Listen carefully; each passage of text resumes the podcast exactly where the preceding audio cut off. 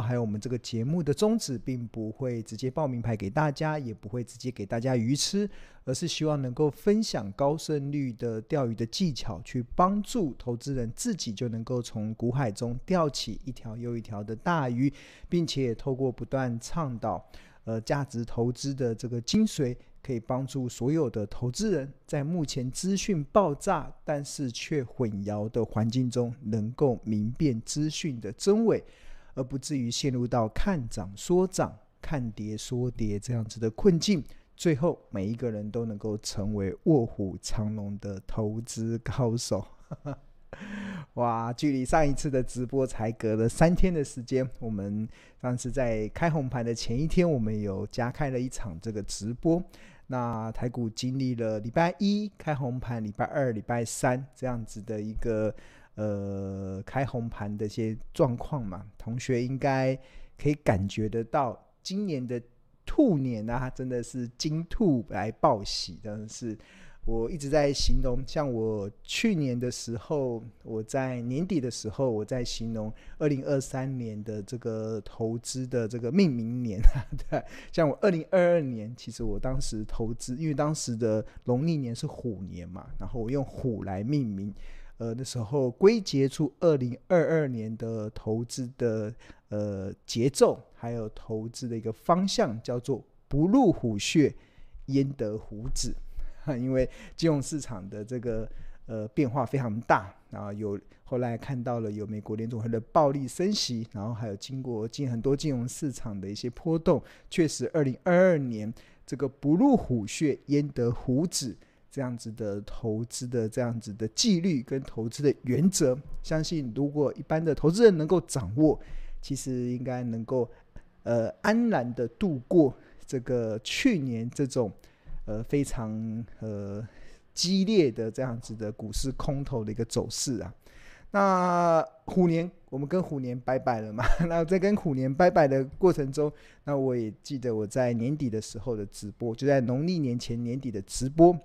那我就重新的去思考，呃，兔年要怎么去呃命名我们的这个二零二三年的投资的节奏呢？那后来，其实我选的四个字，大家知道还大家知道还记得还记得是哪四个字吗？叫做“兔来运转”。对啊，就是去年可能这个呃这只呃虎来势汹汹，可以让很多的投资人可能有点伤痕累累。但是迎接了新的农历年，迎接了新的兔年之后，就呃准备有“兔来运转”的一个。行情可以去期待了，那我也蛮开心的。其实我们看到开红盘之后，台股真的是气势如虹啊！不止指数重新的回到呃一万五千四百一万五千四百点之上，那我们也看到整个的台股的多头的氛围似似乎又重新的回来。那尤其最近的股汇是出现双涨，不止呃股市在涨，我们看新台币的汇率。也一路的还在这一两天还看到二字头，哇，这个很难想象。在我记得在去年十月的时候，甚至去年九月的时候，当时很多市场的分析论点都认为新台币会贬到三十四块对一块美金，就觉得外资会拼命的把台股当提款机，拼命的提款。那新台币的贬值是很多当时市场的分析论点所看的一个方向。那还有还有，当时还有很多人会认为会贬到三十四嘛，但是呃很多时候真的金融市场就是这么有意思，就是世事难料嘛，就是很多的行情总是会在悲观中开始崛起。那我们看到整个台股开红盘之后的这个农历年之后，这个新台币的强升。带动了整个股市的走升，那真的出现了所谓的股汇双涨的这样子的状况，然后是会感受到真的是外资好像在一股脑的想要把呃去年一整年卖超台股的这样子的一个状况给全部的认错回补回来。那当然有一些基本面的一些因素嘛，那我们在上一次的直播中有跟大家分享，就是台湾的半导体产业，其实在有我们整个。呃，在二零二三年，即使在全球进入到经济衰退的过程中，我们依然能够逆风飞翔。对，这我们在上上一次的直播中跟大家来讨论，就是台湾的半导体产业，其实在全球经济衰退的过程中，我们依然能够逆风飞翔。好，那进入到这个兔年嘛，不，其实不止兔来运转啊。那其实这三天的股市的行情啊，我我礼拜一的时候，我我在那个中广跟夏云芬连线的时候，他们还讲了一个很好的一个形容词啊，叫做数钱数到吐。对啊，数钱数到吐啊！我不知道最近这三天的行情，同学有没有感觉到？数钱数到吐 的这样子的一个喜悦，那很多的股票真的都是喷出，然后很多的股票真的都在很多人非常意外的情况之下出现了一个报复性的反弹。那这个报复性的反弹，相信也让呃我们目前很多的投资人应该是蛮开心的。尤其你当时决定在农历年前，你决定要报股过年的这一群投资人。其实应该可以感受到，你抱股过年的这个等待的过程真的是很值得，因为呃开红盘这三天就让人家有那种不止兔来运转，甚至有那种数钱数到吐，哇，这个这不知道谁发明的数钱数到吐的这样子的一个多头的这样子的一个氛围嘛。好。那所以其实这这几天这样子的内容，确实让我们看到整个的呃台股的一些呃跟去年完全不同的一个面貌啦。啊，当然接下来的行情会怎么样？其实我还是秉持这个原则啦。其实不管在多头的市场，在空头的市场，甚至在盘整的市场，其实我秉持的原则都是非常的简单，其实就是选股不选市。真的，我没有很太在意整个指数的高高低低。那因为我觉得，再好的市场也会有赔钱的股票，再坏的行情也会有赚钱的标的。你与其去担心大盘的指数的上上下下，与其去担心外在的环境好像忧国忧民，大家觉得很多外在的环境让你忧国忧民，担心失业率啊，担心很多的订单不见了啊，担心很多战争的风险啊。那我觉得，身为价值投资人的信奉者而言，你不如把你的精神跟焦点专注在挖掘好的公司上，专注在计算好的价格上，然后专注在去遵守所谓买低卖高的原则。对，我觉得这个不管在多头的行情，在空头的行情，甚至在盘整的行情，就是呃股市在上涨。或股市在下跌，或者是股市不涨不跌的这样子的一个行情中，其实你只要坚守选股不选市，那基本上你应该就能够创造出今年二零二三年 数钱数到吐的这样子的一个目标。哇，数钱数到吐的。我不知道大家最近有没有感觉啦？我自己是觉得哇，怎么才两才三天的时间，那个账面的这个获利真的是扶摇直上，真的是扶摇直上。然后从这样目前看起来，应该今年应该获利千万应该是没有太大的问题。我觉得目前进度都还蛮漂亮的。好，那我相信有越来越多的同学应该都有这样子的感受啊。好，那。谈到了选股不选市啊，或者是谈到了，我觉得接下来我们要关注的就是台股已经来到了一万五千四百点之后，那目前台股应该已经站上了年线左右的位置嘛。那呃之后，其实我觉得大家要去关注的就是接下来会有什么样子的事情会影响。整个你的你所投资的股票，它的整个上上下下的一些状况，那所以我今天想要花一点时间来跟大家来分享一个主题，我觉得这个主题还蛮有意思的，就是我过年前我突然有个突发奇想，就是我们很多的农夫不是要种田啊，要要播种的时候还要看那个农民历嘛，就是古时候从中国这个以农立国以来的时候，很多的。呃，农民都必须得看农民历来决定他呃春耕夏耘秋收冬藏的这个时间表。那呃，农民有农民历，那我们八百多，嗯，刚刚我们台台股的股民大概有一千多万呢、我们一千万的股民有没有股民力 可以让大家去遵循的？那尤其这个二零二三年的股民利啊，我觉得这个就是所谓的股民利是什么？这股民利其实跟农民利的概念一样啊。所谓的农民利的概念就是什么时间做什么事，就是该春耕的时候你就该春耕，该下耘的时候你就该下耘，该秋收的时候你就要秋收，该冬藏的时候你就该冬藏。就是农民利，其实它记载了很多的时节，去帮助农民。在最好的时间点去播种，最好的时间点去收割，最好的时间点去耕耘。那同样的，股民力其实也是一样。我觉得大家如果能够明白二零二三年整个台股的股民力啊，那你在在做很多投资的时候啊，你就比较容易超前部署。就是你知道接下来会发生什么事，所以你就比较可以去超前部署。而不是等到事情发生的时候你才很意外，因为我们有这个股民力，那大家就可以去遵循接下来的股票市场的这些波动的。好，那谈到了二零二三年的这个台股的这个股民力啊，那我这边稍微整理了一下。我们把它分为上半年的时间，这个二零二三年从一月到六月这些时间嘛。那现在因为已经进入到二月了，所以我们这个台股二零二三年的股民力啊，我们从二月份开始看。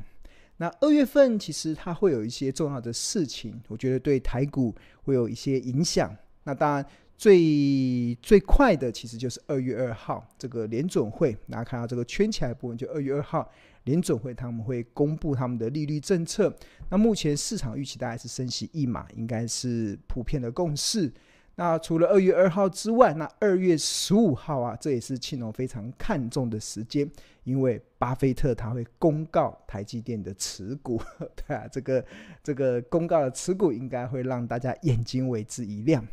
那进入到三月份的时候，台股会有所谓的龙卷强制回补的这个的一个。一个行情，那除除此之外，三月二十三号联总会也会有一个利率的政策。那另外三月三十一号，这个其实就是去年 Q 四财报的公布的一个最后的期限。所以接下来应该进入到三月，就非常多的公司就会开始公布它去年第四季的财报了。那三月完之后，进入到四月。那四月份一般而言，因为呃上市公司已经公布完他们去年的获利的一些财报，所以进入到四月份呢、应该大家就会看到很多的公司，它就会开始公告他们要配发多少的股利。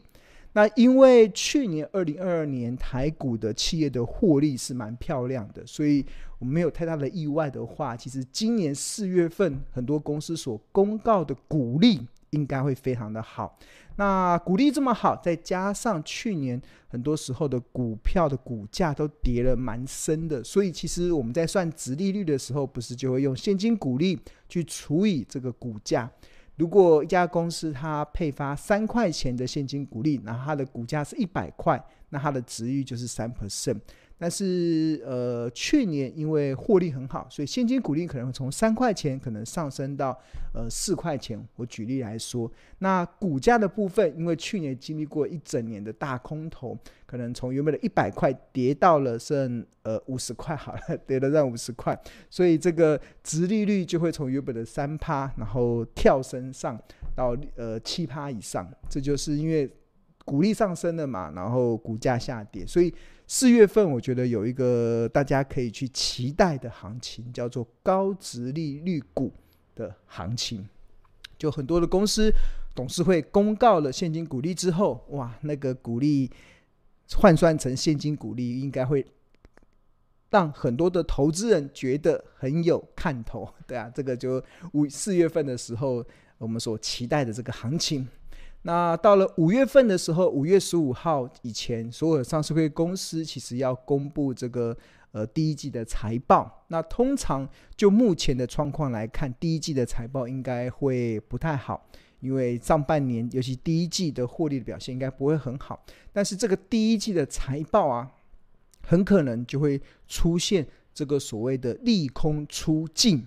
这样子的一个转折点，就是我们现在市场所担心的这个获利的衰退、经济的衰退，那它很有可能会在第一季财报公布的时候出现所谓利空出尽这样子的一个契机。那第一季的财报是什么时候？第一季的财报其实就是五月十五号以前要全部公布完毕，所以很多大家可以去留意，很多你所投资的一些公司、投资的一些股票，他们可能在面临这个景气环境不佳的时候，他们可能会透过一个财报公布的一个不好的讯息，来去淬炼出他们的一个比较好的一个翻转的一个底部的契机。这个是五月份大家可以去期待的。那进入到六月份的时候，那当然就是呃六月十五号的联总会还会有一次的这个利率的决策会议。所以我这边先帮大家稍微整理的，就是今年一月到六月份的这个呃台股的股民利啦。我觉得台股的这个股民利，我觉得这几个时间点，其实对投资人来讲，它都有很大的可以去。呃，操作或者是让你可以去遵循的一些空间。好，那我们先从今天的节目就一个一个来跟大家来讲这个上面的这个呃呃股民利它所衍生出来的一些我们该在投资上要怎么去应应的一个准则。那首先先讨论第一个，其实就是二月二号的这个股民利啦，其实就是美国联准会的升息嘛。那美国联准会其实它在去年的时候，它呃一共合计升息的十七码。然后从三月份一路升息到十二月份，大家透过这个暴力升息的过程中啊，其实已经把美国联准会的这个基准利率啊，已经上升到大概四点二五 percent 到四点五 percent，这个累积的十七码。那通常如果没有太大的意外，应该联准会在二月二号的时候会再升息一码，所以它这个累积升息会来到十八码的一个状况。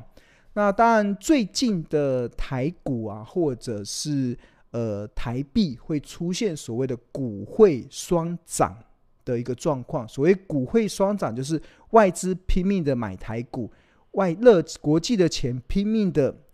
呃卖掉美金，汇入到台湾换台币，所以台币在升值嘛，会出现这个股汇双涨的这样子的状况啊，是主要是反映什么？主要是反映。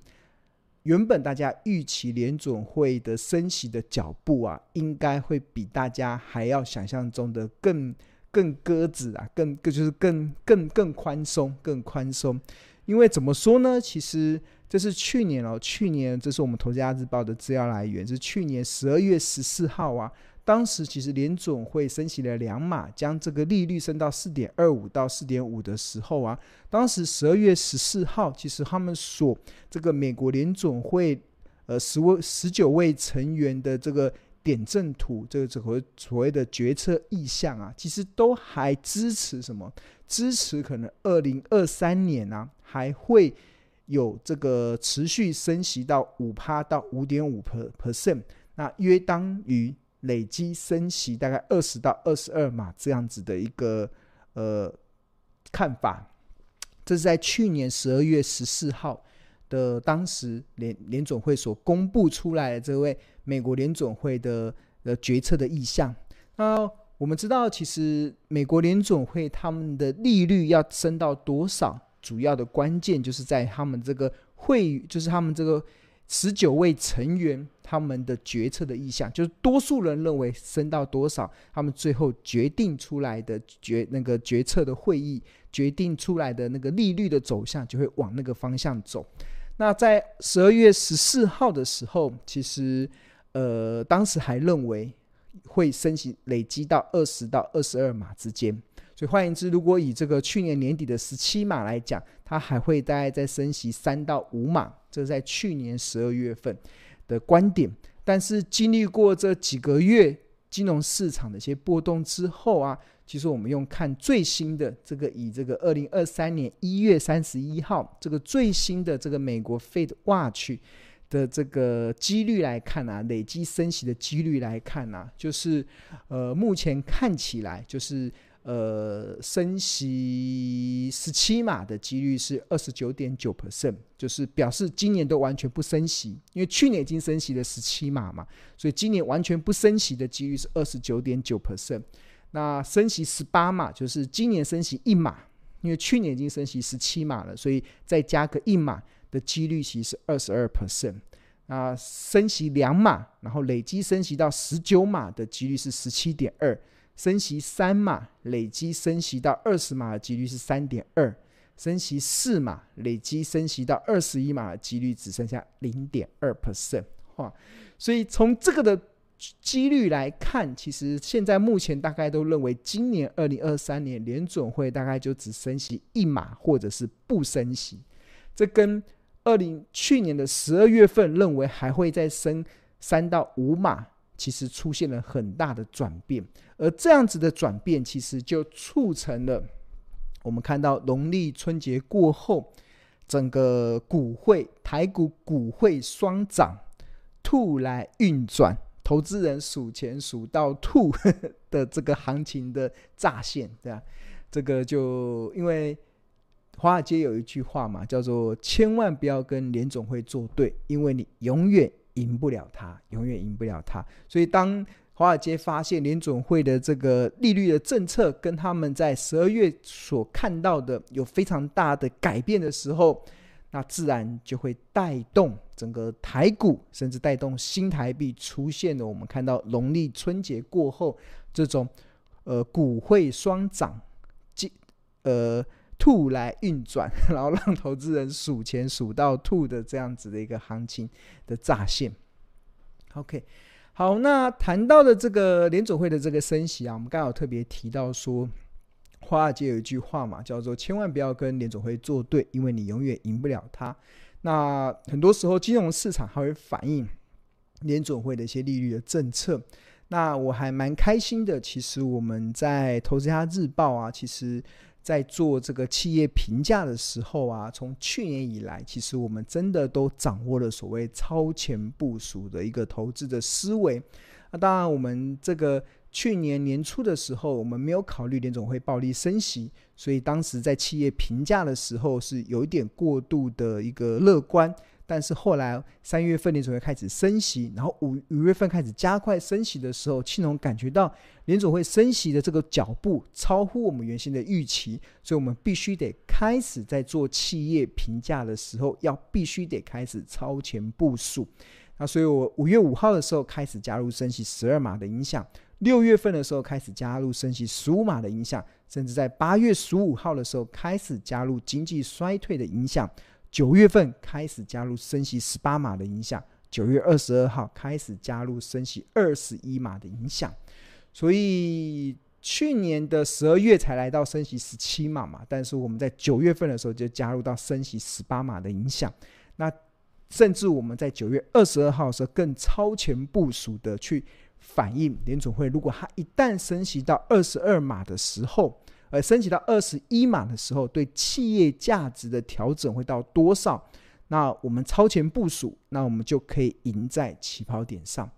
那呃，关于这样子的超前部署啊，其实它的联总会升级的影响，其实它主要的是反映在财报分析、计算合理企业价值的一个评价上。那最近还蛮多的同学开始有些回馈，尤其我们看到过完农历年之后，出现了数钱数到吐